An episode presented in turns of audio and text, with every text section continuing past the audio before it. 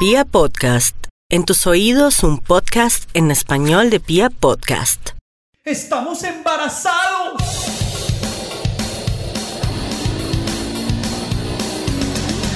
Los pañales, la comida, las pataletas, el jardín, el colegio, la primera adolescencia, la segunda adolescencia. la carrera, ¡no!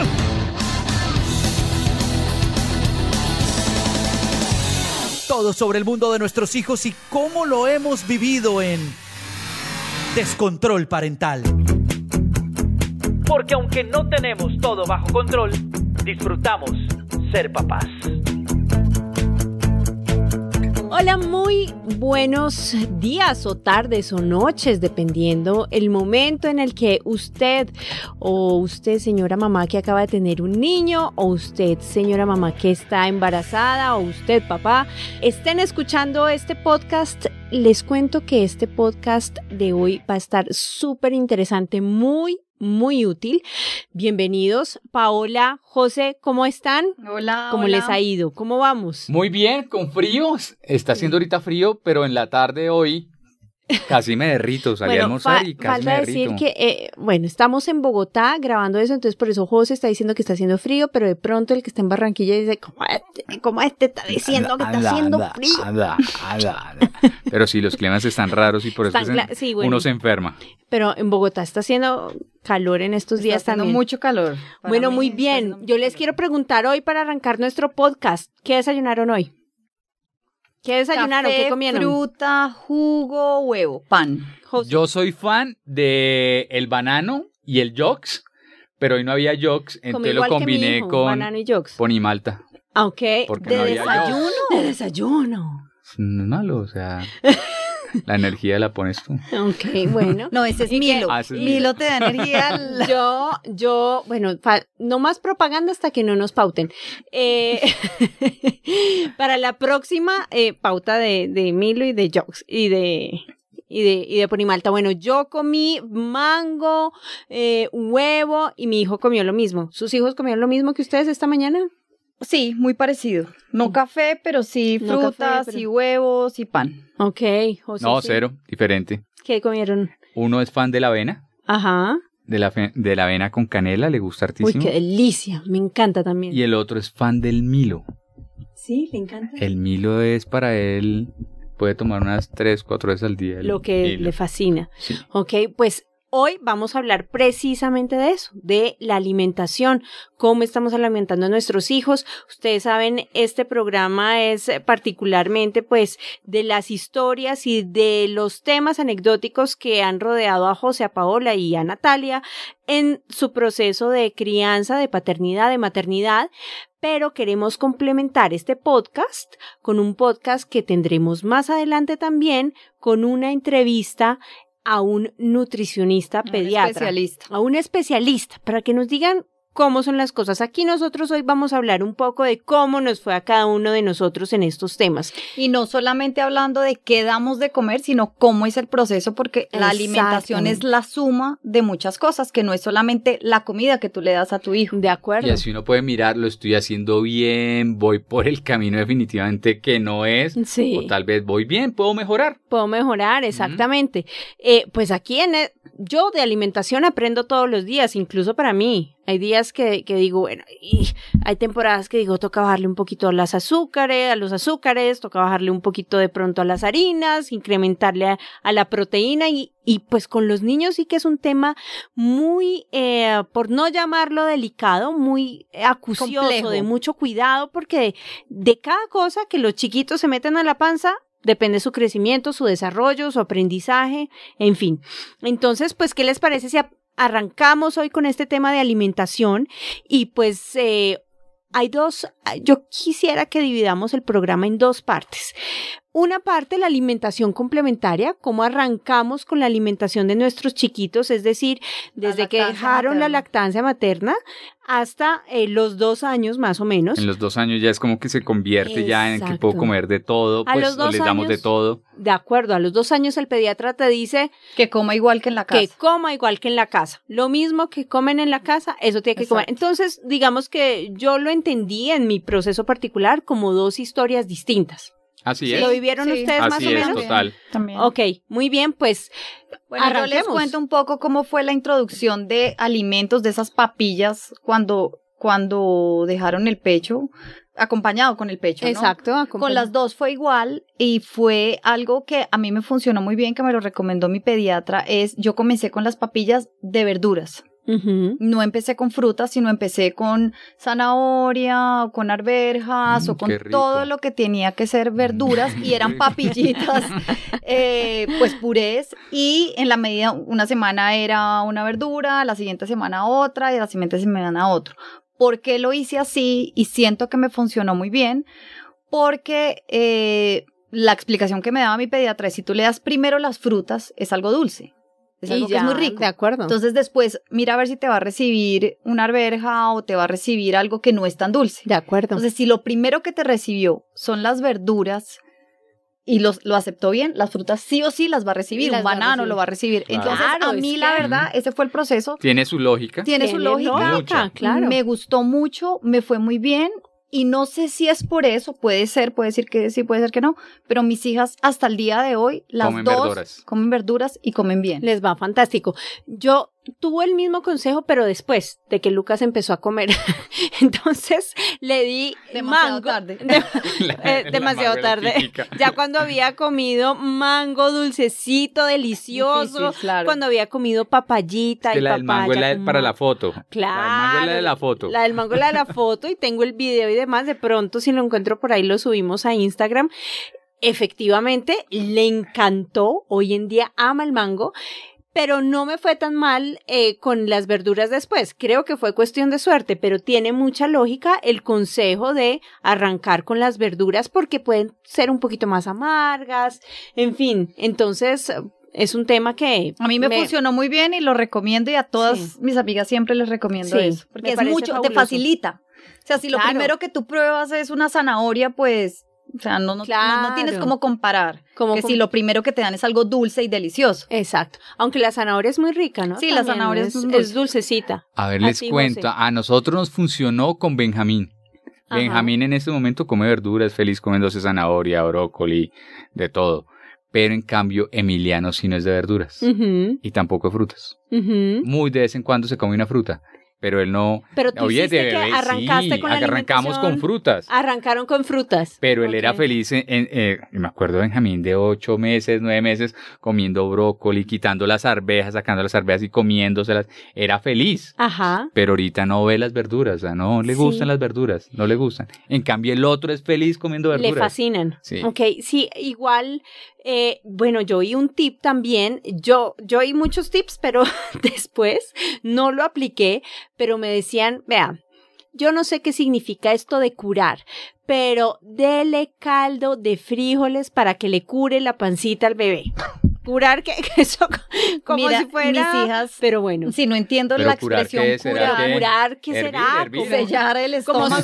sellar el estómago, protegerlo con un caldito de... Pringue, pringue de- el estómago. eh, algo así, algo así. Pero las mías sí tomaron Eso mucho es caldo paisa, de frijol porque vivíamos en Brasil. Y en. Brasil Ah, la base de la alimentación es el frijol. Que es distinto a- al frijol que, es- que tenemos Es acá, ¿no? distinto. Es que el de acá Es grande, el de allá el es, de allá es, es más pequeño. es como las lentejas, Es más, más o como el venezolano. Mm.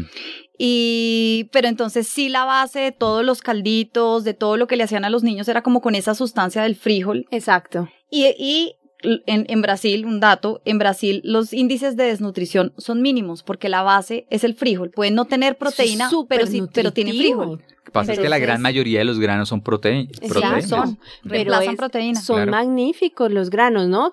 Todo esto, además, que entremos al tema de las texturas, ojo con las pepas, ¿no? Pues hasta el día de hoy yo fui tan obsesionada con el tema de las pepas, cuidado con la arveja, cuidado con el frijol, que hoy en día mi niño detesta las pepas. Le parece que cuidado con las pepas. Sí, digamos con la mía, con la mi primera, Ah, con la primera, es que uno con el primer hijo es muy psicorrígido. Yo con la primera le, y le miedosa, licuaba muy todo. miedosa, le sí. licuaba, le licuaba Sí, sí, todo, sí. todo bien puré. Puré. Ya con la segunda como que enterito, o sea, cómase el pedacito de zanahoria, cómase Sí. la arveja, pero ya entero, ya no como tan Tan- facilito. Tan, facilito, no, yo todo se lo volví papilla hasta que te digo yo un año y medio más o menos, pero me daba pavor, incluso el arroz que, es, que está bien espesito como especie de risotto, nada, todo a la licuadora, no había nada que le diera a Lucas que no pasara por la ¿Y comían bien? ¿Aceptaban Sí, todos los alimentos hasta los dos años? Hasta ¿Comían los dos bien? años, ¿no? Comió súper bien. No tuvieron crisis. No, no, no, para nada. Lucas comió muy bien, afortunadamente,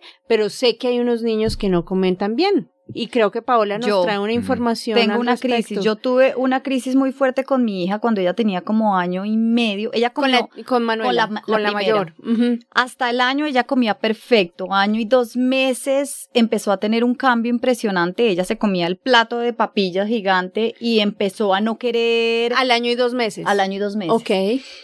Y esto me duró un año, o sea, ¿Y qué decía el pediatra? ¿Por qué no podía comer bien? Mm, él decía que era normal que había niños que no, que no comieran, que Mm. pues tenía que respetar como su ritmo, que, que los niños el primer año comían mucho más que lo comían, comían después. Pero en mi cabeza de mamá primeriza no lograba entender que cómo era posible que si ya era más grande, no fuera, o sea, estuviera comiendo menos. De acuerdo. Entonces yo, nosotros tuvimos muchos conflictos en ese momento porque yo como mamá no supe entender y no supe respetar el ritmo de mi hija en cuanto a su alimentación Ajá. y me volví obsesiva eh, al punto que mi hija cuando iba, o sea, íbamos a comer cualquiera de las desayuno, almuerzo, comida, íbamos en camino hacia la cocina, a la mesita donde ella se sentaba, ella con solo ver la mesa ya lloraba, Pobre. porque se volvió una, un, campo de batalla. Sí. Entonces ella lloraba y yo histérica o nerviosa o con miedo porque ya me generaba a mí ese Angustia. momento miedo porque ella siempre fue muy baja de peso, pequeñita y yo sentía que necesitaba embutirle, porque era literal, embutirle Sí. la comida claro. para que ella creciera. Y de ahí se desencadenaron muchas cosas que generaron muchos problemas que me tocó resolverlos y ahí es donde yo entro a hacer Pao Tips, un libro que es buenísimo que se llama Mi niño no me come del doctor Carlos González, que es un pediatra. Ajá. Lo recomiendo muchísimo Carlos González. porque él te enseña, el libro está dividido en dos. La primera parte es cómo empezar a tener una sana alimentación y una sana relación con los alimentos y la segunda parte te ayuda a resolver los problemas, que ah, yo, lo, yo encontré ese libro para que me ayudara a resolver los problemas que Sí. yo ya tenía. Porque yo pasé por todo, o sea, el avioncito, la amenaza, el grito, llanto, Horrible. llorábamos las dos, o sea, No, era no, no, una tragedia. No, yo te entiendo porque a, no- no- a mí también me pasó lo mismo. ¿Qué pasó? ¿Qué pasó? ¿Con Emiliano? Con Emiliano, no, con. Emiliano. Benjamín come. De todo. eh, Y es más, él, él va a la, a la misma despensa, se saca la avena en hojuelas, se la sirve, eh, le echa canela. eh, todo el mismo. Y, eh, y tiene tres años, o sea, es muy autosuficiente, a diferencia del hermano, que tiene cinco años y él es todo... ah, Bueno, eh, el primero, el claro. primero, el Entonces, primero. El primero Bueno, eh, ¿cómo pasó fue muy con similar. Eh, Al principio comía todo, o sea, Sí, de sí. todo. Y empezó a crecer, no comía nada. Sí. No comía nada. Entonces nosotros fuimos donde el doctor y el doctor nos decía, fresco, denle su tiempo, denle su Exacto. espacio, que él va a comer, tranquilos, él les va a pedir, que es lo típico. Sí. Cuando él le dé hambre, les va a pedir. Sí. Bueno, entró al jardín y como que empezó a mejorar su, su, forma de comer, su- su, apetito, entró al Pero es colegio que igual. son ritmos. Sí, y descubrimos algo que no es que sea bueno, y yo creo que es más, pocos doctores lo recomiendan, pero nosotros encontramos que el, el comedor era el espacio para compartir y comer, Sí, pero sentíamos que el comedor era donde se sentían obligados ellos a comer. sí. Entonces, muy diferente si lo hacíamos en el estudio o en el cuarto con el televisor y ellos eran pegados a su plato comiendo y viendo televisión. Oh, oh. O sea, fue algo, En- en algo que este sin libro- querer lo descubrimos, Pero, pero, en se este volvieron libro juiciosos. habla de eso no está bien. Exacto. Claro, Yo porque digo, eso no es recomendable. Es una forma de manipular a tu hijo. Para que Es, coma. es, es- eso es exactamente lo mismo que hacer el avioncito, que la amenaza de si te lo comes te compro esto, o si no te lo comes entonces no hay parque, o, Sí, o o sea, no hay todo dulce eso no son hay- sí. estrategias que no son saludables y que a largo plazo te, te generan una relación inadecuada con la alimentación. Claro, es que la alimentación debe ser Es- un disfrute, no una cosa tensa de que como no como. Yo creo que ahí vienen muchos temas de alimentación Muchos. a futuro, como, yo qué sé, la anorexia, la bulimia, eh, en fin, son temas de deben ser hábitos saludables, debe ser un momento de, de, de esparcimiento y agradable. Es una ceremonia. O sea, Es que comer es una ceremonia porque es, es lo que tú le das a tu cuerpo para que viva, para que esté bien, para que te sientas bien. Pero nosotras como mamá, y yo lo reconozco y yo lo entendí, lo aprendí en esa época de mi vida, el problema radicaba en mí, no era mi hija. Sí. O sea, cada niño tiene un ritmo, cada niño come diferentes cosas, pero el problema radi- radicaba en mí y en mi actitud frente a ese momento. Yo fui la que generé ese momento tenso, ese momento agobiante y, y le generé a mi hija esa tensión, porque yo no lo sabía manejar. En este libro hablaban mucho de eso y hablaban como, te daban como una metodología. ¿Cómo Y lo solucionaste? Cuéntanos. lo solucioné sirviéndole la comida, dejándola y en ese momento yo estando con ella, pero o me ponía a lavar los platos o a recoger alguna cosa acompañándola, pero no sentada al lado como un policía de ya vas a comer, Come, come. cómetelo con la cuchara, la presión y si no comes haces esto y Te entonces el avioncito te faltan dos. La nada. última. O el, o el, o el- o el- yo hice la del celular también, del desespero, usted el celular. Entonces, quité todo eso y fue un proceso difícil Claro. porque ella se sentaba, yo tratando de no tener el control, la miraba desde lejos y pues le iba hablando, come, no sé qué. Pero ella, tuvimos una semana, fueron como unas dos semanas en que ella lo único que comía era aguacate. Ella no quería comer nada, nada. Y decía no Qué comía, angustia. pero el libro dice, si el niño no quiere comer, Déjalo. no coma. Bueno, No obligues al niño a comer. Y una cosa que dice que también para mí, o sea, a mí me tocó muchísimo y fue como, nadie se muere de hambre con un plato de comida enfrente. exacto. Nadie. Exactamente lo mismo me dijo mi pediatra a mí. Todos los niños yo creo que han pasado por ese momento. Pero todos. de, de no querer comer, que hay unos días y las mamás, claro, y papás nos preocupamos porque, pero si mi niño comía todo perfecto y de un momento a otro ya no come, pues eso puede pasar, ¿no? A todos los niños le pasa. Y mi pediatra lo que me sugería era, el niño no quiere comer, pues esa comida no se la des. Eventualmente le dará hambre. Espera hasta que llegue la siguiente comida. El snack, si no quiere comer, espérate al snack a las 11, que más o menos son entre, en mi caso, entre tres y media de la tarde. Y ofrece la comida, llaman. el algo que llaman exactamente, pero no le des nada entre esas dos comidas. Que sepa que si no se come su plato a la hora que es, pues va a tener hambre hasta ese momento. A mí se me partía el alma, la verdad. Yo decía, pero ¿cómo voy a dejar al niño sin comer? Sí, es duro. Es duro, pero, Pero me pareció sí una buena sirve. técnica. Y otra cosa que es muy importante, que yo incurría mucho en ese error, es tú defines las cantidades. Claro. Tus Muy cantidades. importante. Entonces tú le sirves el plato gigante y quieres que se coma el plato gigante. Muy importante. Y tú quieres embutirle a como de lugar Hasta el último todo grano. el platado. Entonces ahí son dos cosas, o sea, ¿quiénes somos nosotros como papás para definir cuál es la cantidad? Y eso aplica para niños pequeñitos, pero para niños grandes. Absolutamente. O sea, ese es un tema para ¿Cuál las es la dos cantidad que, que, que o sea, tú no puedes definir esa cantidad? Entonces ahí entran dos cosas que es eso, que es respetar el ritmo del niño. Si el niño dice, me llené, ah, yo crecí, se lo come todo. Se lo come o se lo unto. Sí. O sea, eh, yo no tenía alternativa. O sea, me lo Me lo comía o me comía lo me lo mi mamá. Yo Sí. crecí con esa. Con, entonces, claro, al comienzo yo empecé a hacer lo mismo que hacían conmigo, pero me di cuenta, esto Claro, no uno empieza a, re- funciona. a replicar los, Entonces, en- los lo que, comportamientos. nos- De lo que recomienda el libro es baja las cantidades, empieza con poquito. Si él quiere más, él te va a pedir De más, acuerdo. pero no obligarlo a que se tiene que comer todo ese plato de comida. Y ese es un punto Montessori. Por ejemplo, las mamás que les gustan los procesos de enseñanza Montessori, ellos sugieren que los platos de comida sean platos de comida pequeños, Pequeños. porque claro, un niño de este tamaño, además cierra el puño, ¿no? El, el tamaño del estómago de un niño es el tamaño de su puño. Imagínate tú meter, mira el plato que estás viendo al frente y mira el tamaño del puño de tu hijo. ¿Todo eso va a caber en esa pancita? Hay que ver, ¿no? Exacto. Entonces, lo que dice lo que dice la teoría Montessori también en ese sentido es sírvele una porción pequeña porque el niño ve un plato gigante de comida y se asusta, se va a enfrentar a todo eso. De entrada hay un rechazo. Sírvele una porción que se pueda comer, eh, que, que, que él quiera, que provoque, y si quiere más, pues sírvele. Pero además también hay ahí un hábito adicional que se aprende y es, eh, si ves un un montón de comida y dejas, pues eh, empiezas a desperdiciar comida y son temas pues que también Y- más adelante Y así no puedes va ir a mirando qué le gusta, qué no le gusta. Exacto. Ya sé que con esto lo descresto, ya sé que esto siempre me lo va a pedir. Exacto. Y otra cosa bueno. que también ahí entra a jugar y que, que lo aprendí también más adelante con todo el tema que he estado estudiando, que es de crianza consciente y de crianza respetuosa. O sea, Sí. es un poco también respetar al hijo, o sea, obligarte a ti como adulto que te sirvan un plato de comida y te digan, te lo tienes que comer todo. Si tú ya estás lleno, es irrespetuoso. ¿no? Y muchas harto. veces como papás incurrimos en ese deseo de, es que te lo tienes que comer todo. Sí.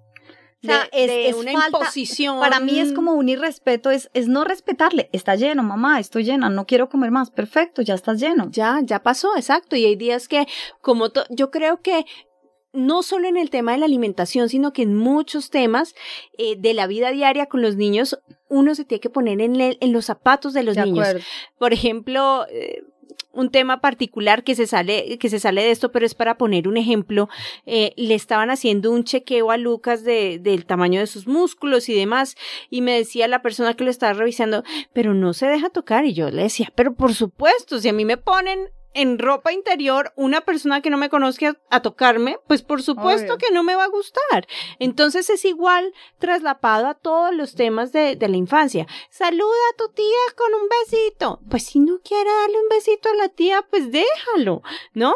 Esto era un paréntesis para, para reforzar tu idea, ¿no? Y es que todo va relacionado, el mundo de los niños todo va relacionado.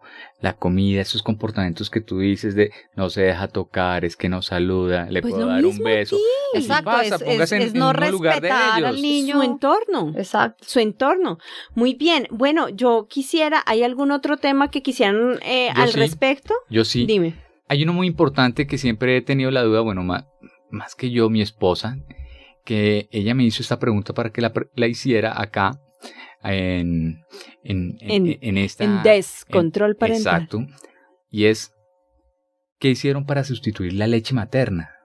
Ah, ok, ¿cómo empezamos a, a sustituir? Pues es que ese es un proceso, ¿no? Entonces, eh, la alimentación, la alimentación complementaria empieza paulatinamente. Al pri- en, lo- en los primeros seis meses lo ideal es que sea la leche materna, ¿no? Lucas probó su primera papilla a los cuatro meses. Entre cuatro y seis, meses se pueden empezar a introducir alimentos poco a poco, ¿no? Entonces, eh, pero la alimentación fundamental en ese momento sigue siendo la leche materna o la leche eh, de fórmula como lo tenga cada niño.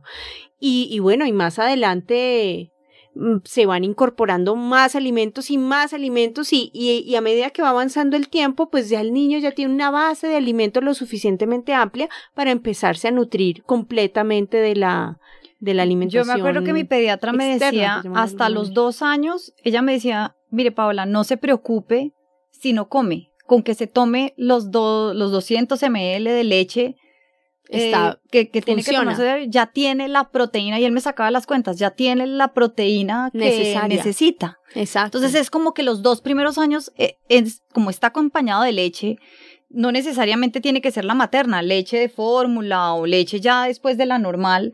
eh, ahí tiene la, la proteína que él necesita. Él me decía, los dos primeros años es un aprendizaje y es una introducción. una exploración una también de la, la exploración a los alimentos. Tocarla, Exacto. sentirla, olerla, conocerla, es un acercamiento, ¿no?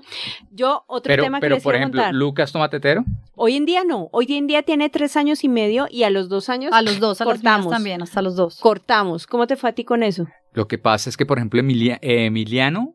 Emiliano no toma leche No, de fórmula. eh, de fo- nunca tomó leche de for- solo leche Las mías materna. toman leche leche de vaca. Le- leche de vaca no toma, toma es leche en Ah. polvo. ah, con. Milo. ¿Y con por qué Milo. no toma Ah, leche? Mi- no le no le gusta. No Ya, le gusta. No le gusta. Y Benjamín nunca ha tomado leche, leche de vaca. Él toma es kefir. Que el kefir es un proceso casero de fermentación de... Ah, no, las mías sí toman leche normal hace mucho tiempo ¿qué es entera. kefir? ¿Qué es kefir? No los, no sé.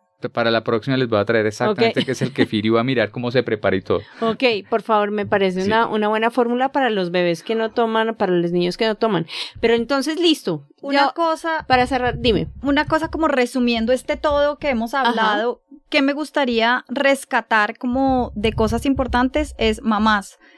No se estresen tanto con el tema de la alimentación. No miren tanto al niño si comió cuántos gramos, si no comió, sino miren cuál es su actitud, que eso es lo más importante y lo que más le deben dejar. Usted va con miedo a darle de comer a su hijo, usted va asustada, usted va furiosa, usted es de las que Sí. le cocina tres cosas porque es que no quiero esto, entonces le, le prepara otra cosa y le prepara otra cosa y le prepara otra cosa y se le vuelve ese momento algo horroroso examínese a usted más bien en vez de mirar a su hijo porque de- generalmente el problema es más de nosotras. Sí, y generemos espacios como agradables, Agradables. alrededor de la comida, que no sea un momento de tensión, sino que en el recuerdo de los niños queden como esos momentos Bonitos. bonitos de familia, el momento en el que los papás y los hermanos y la gente se sentaba, se reía, cogía con gusto el pan con las manos, eh, no nos dé miedo a que se unten, que se unten. De acuerdo, eso también es que cojan la papilla, que se la unten, que exploren, eh, que la huelan. Incluso, mm, incluso en los más chiquiticos, y yo a veces lo hice, eh, le entregaba la manzana completa, ¿no? Eh, cuando no tenía dientes, para que era una estimulación a las encías y también era un acercamiento La a la fruta. también. Que la conozca no siempre tajada, no siempre pelada, no siempre en puré, sino en su estado natural.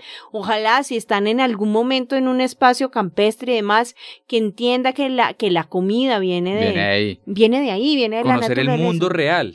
Exacto. Y lo Ese otro acercamiento bonito con la comida. que quería decir es algo que saco del libro que dice, no obligue a comer a su hijo, no lo obligue jamás por ningún método, bajo ninguna circunstancia, por ningún motivo. Me parece fantástico. Es como que les quede eso en la cabeza y lo otro, si su, tien- si su hijo sabe, su hijo sabe si tiene hambre, el reloj no. Entonces Exacto. nosotras somos hay veces tan cuadriculadas que es que tiene que comer a las 8 en punto, tiene que comer a las 10 en punto, tiene que comer a las 2 en punto, tiene que comer... Sí. Sin embargo, yo estoy convencida, de acuerdo con eso, sin embargo, estoy convencida de que vale la pena tener un cronograma y una organización porque hace parte de los de acuerdo, hábitos, ¿ah? pero si de pronto por, por alguna cosa el niño un día a las 10 de la mañana no se come todo lo que, o sea, No respete el ritmo. Sí, Uno no. no. todos los días tiene la de misma acuerdo. hambre. Es lo que nos pasa a nosotros también. Exacto. Entonces, ¿les parece si, bueno, para cerrar, yo quiero contarles que en Instagram vamos a colgar una tabla que yo utilicé, yo vamos a colgar una tabla que utilicé cuando Lucas empezó a introducir su alimentación. Entonces, em, por ejemplo, este día, esta semana, eh, introducimos el mango. Esperábamos a ver si el niño de Tenía pronto alguna tenía reacción. alguna reacción alérgica, Tres días le es lo que le gustaba. dicen a uno, ¿no? Exacto, tres días. A los tres días, entonces, mango y fresa o No, mango después y tienes que arándanos. hacer otro man- mango tres días, después digamos banano y después los puedes mezclar y porque después si no, se no puede logras mezclar. saber. em, De acuerdo, qué le causó o no la alergia. Entonces, esa tabla a mí me pareció muy útil, es un poco compleja de explicar aquí en el podcast, por eso eh, creemos que Instagram nos va a ayudar con algunas cosas gráficas que podemos explicar mejor ahí. Una segunda parte de, de este programa yo quiero que se lo dediquemos a la alimentación después de los dos años. ¿Qué pasó ahí? Ahí podemos meter también el tema de las loncheras, cómo nos va con las loncheras. ¿Alguna información que tengamos? Las loncheras. Bueno, ¿qué es lo importante? Por ejemplo, en la lonchera de, de, de Benjamín, que le está yendo al jardín, él todos los días recibe media nuez y es fruta. Fruta. A veces sándwich, que es eh, a veces jamón y queso sin el pan. Entonces nosotros procuramos no enviarle lonchera porque sabemos que ya pues le van a dar sus medias nueves. Emiliano en el colegio, por ejemplo, en el almuerzo siempre les dan lo que es carbohidratos, proteína y verduras. Siempre le dan eso todos los días, todos los días. Y en la mañana también les dan su fruta, pero al sí le damos lonchera porque llega un momento en que le da hambre cuando está en clase o algo, entonces le damos sus, sus galletas de sal o algo así. Pero jugos, por ejemplo, de caja, ellos nunca han tomado. Me parece Sí, fantástico. Han tomado pronto en alguna reunión, que alguna piñata, pero en la casa Pero no les no damos, es- no son adictos de, ay, quiero jugo de. No. Si hay algo que ustedes no quieren que sus hijos co- eh, coman, no lo compren. No tengan la tentación en su casa de tener las chocolatinas que no quieran que se coman, los jugos que no quieren que se toman. Si no quiere que se los toma, O sea, en la No. casa uno Exacto. tiene que No lo- tener no lo, lo que tenga. uno siente que su hijo debe comer. Una cosa que también no toqué el tema, pero es, te comes todo y te doy el postre, si no, entonces no te doy postre. O sea, si es un postre que tú tienes que condicionar a que se coma el almuerzo, es un postre que no deberías tener en tu casa. O sea, Exacto. si es una fruta, pues que se coma la fruta. Que se coma la fruta, de acuerdo. Yo, mi, mi regla básica para una lonchera saludable con Lucas es una fruta, un lácteo, una proteína. Yo también soy muy parecida. Cualquiera que sea de pronto un yogur, en, en tema de fruta, bueno, hay un montón, Hay un una man- montón. hay Pero un sí, creo que ese es, ese es el balance. Un lácteo, Una la fruta fruta, y una proteína. y mucha hidratación. Y para mí la mejor hidratación es agua. Sí. No jugos, no nada más que agua. Nosotros en la casa tenemos un, un filtro, un garrafón, donde es, es asequible para ellos. Y ellos mismos cogen su vaso, se sirven y van. Fantástico. Perfecto. Además, porque a los niños les da, con toda la actividad que y son queman, adictos, adictos al agua. Le Y algo con lo que yo sí soy cansona y creo que en estos últimos eso años. sí eres cansona, eso sí. Solamente En lo demás eso, no, lo en lo demás demás no. yo soy chévere. Sí. En, lo- en eso soy medio intensa y ha sido un aprendizaje para mí es el azúcar, el tema del azúcar. Ah, bueno, sí, es un tema o sea, clave, yo clave, soy clave. muy controladora con el azúcar. Mi forma de controlarlo es que en la casa no tengo nada de dulces. Trato de seleccionar el dulce que si van a comer no sea ni bombombones, ni pirulitos, ni cosas que tengan colorantes o productos no. artificiales. Prefiero que se coman una chocolatina, que se coman un buen helado. Bueno, les quiero contar una anécdota ahí, porque Sí. Halloween, ¡ah! el terror. Es que Bogotá es muy difícil El terror. controlar eso. Por eso para mí ha sido tan difícil. Ay, Bueno, Halloween es un terror. Yo les quiero decir que mm, con el chiquito vamos, recogemos dulces en el colegio, en los vecinos, en los amigos y llegamos a la casa con bolsas y bolsas llenas de dulce. Pues espero a que Lucas se duerma, yo riego todos los dulces Y en la mesa del comedor y empiezo a seleccionar. Entonces, las que son galletitas, en medio se las voy tasando en los días lo siguientes. Los dulces blandos, como las gomitas y los marshmallows, también se los voy tasando. Todos los dulces que son esto, bom- eh, pirulitos, eh, golosinas, en fin. Bueno, los pongo en la bombonera del edificio. Y Yo si no hay bombonera, me invento una bombonera. No, yo- Yo ya generé esa cultura y en- porque nos empezó a pasar en las piñatas. Claro. O sea, no entiendo. no, es terrible. Bueno, nosotros también los cuidamos mucho del azúcar y de los dulces, pero, ¿pero qué? Pero es que hay gente que es muy exagerada al darlos, ¿me Oigan. entiendes? Entonces me pasaban en piñatas, entonces que era el regalito y era una bolsa llena, una caja repleta de dulces no, y uno... no, Es terrible. Ey, es entonces, terrible. Para mí eso ha sido los- un dolor de cabeza, la verdad, lo confieso. He sido loca, histérica, neurótica, de Otra llorar, cosa que confiesa que es loca, histérica y neurótica. de llorar, porque yo digo, ¿cómo controlo ese tema del azúcar? Porque yo no estaba donde yo vivía, era, era diferente un poco. Volver acá, uf, fue un dolor de cabeza, pero lo que he entendido y lo que me ha ayudado a relajarme y es, es que estoy trabajando es más en crear una conciencia para ellas y que ellas entiendan el por qué mamá les dice que no tienen que comer dulce. No De es porque acuerdo. mamá quiere no es joder porque la no, vida. no es porque sí. O porque no, sino Pero porque realmente eso tiene una consecuencia. Claro, pero eso lo aprenden también de los papás. exacto, es Eso lo generar esa aprenden. cultura, El es generar ejemplo. esa cultura. Si ven al papá metiéndose un litro y medio de gaseosa, cualquiera acuerdo. que sea, pues van a decir Pero- esto es lo que es. Pero mira, que te vean comerte una fruta con placer, Sí, una verdura Correcto. con placer. Eh, hay algo, hay algo que, que, que una historia que yo conozco que me gustaría que contaras, que es la del pediatra con la, con la colombina. Ah, bueno. Bueno, sí, mi pediatra le da colombina. Yo ya peleé con un doctor Sí. porque terminó la consulta y le dio un bombombón. Yo le dije, Sí. no le dé bombombón. O sea, le decía, yo le decía, no puedo creer que sí. usted como doctor termine la consulta y le dé un bombombón. Así fue, así fue. Yo estuve muy furiosa ese día. Vean, Y no fue la doctor. primera colombina que Lucas se comió en la vida. Además, porque yo tengo una, yo también soy angustiadita con cosas. Entonces, Otra veo, angustiadita. otra- otra angustiadita. Cambiando de nombre, Y es que confesiones, veo confesiones. Esta, veo esta bola ahí pegada al palo y digo, ¿en qué momento esa bola se va a zafar de ese palo Y se va a el ahogar. ni- y se va a ahogar? Entonces me parece fatal por punta y punta. Me parece terrible. Pero oigan, que nuestros hijos nos vean comiendo cosas ricas, saludables, que la comida divertida de un fin de semana no precisamente tenga que ser una pizza, sino también una Ah. comida divertida puede ser otra cosa. Oiga, de vez en cuando también es rico. Sí.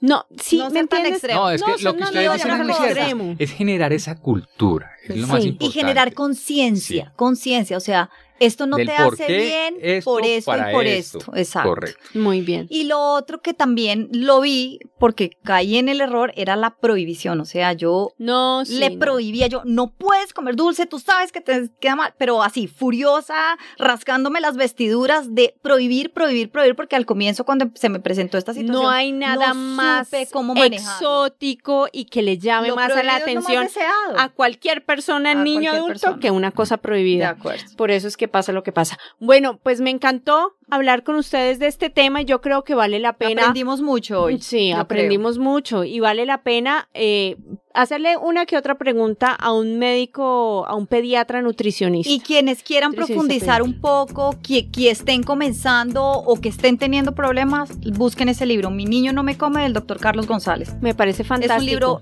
fácil de leer, me lo leí en un día y con muchas, muchas, muchas enseñanzas. Muy bien. Chévere. Vale, un abrazo para abrazo. todos y nos vemos Chao. para la próxima. Chao, chao. chao. Descontrol parental. Porque aunque no tenemos todo bajo control, disfrutamos ser papás.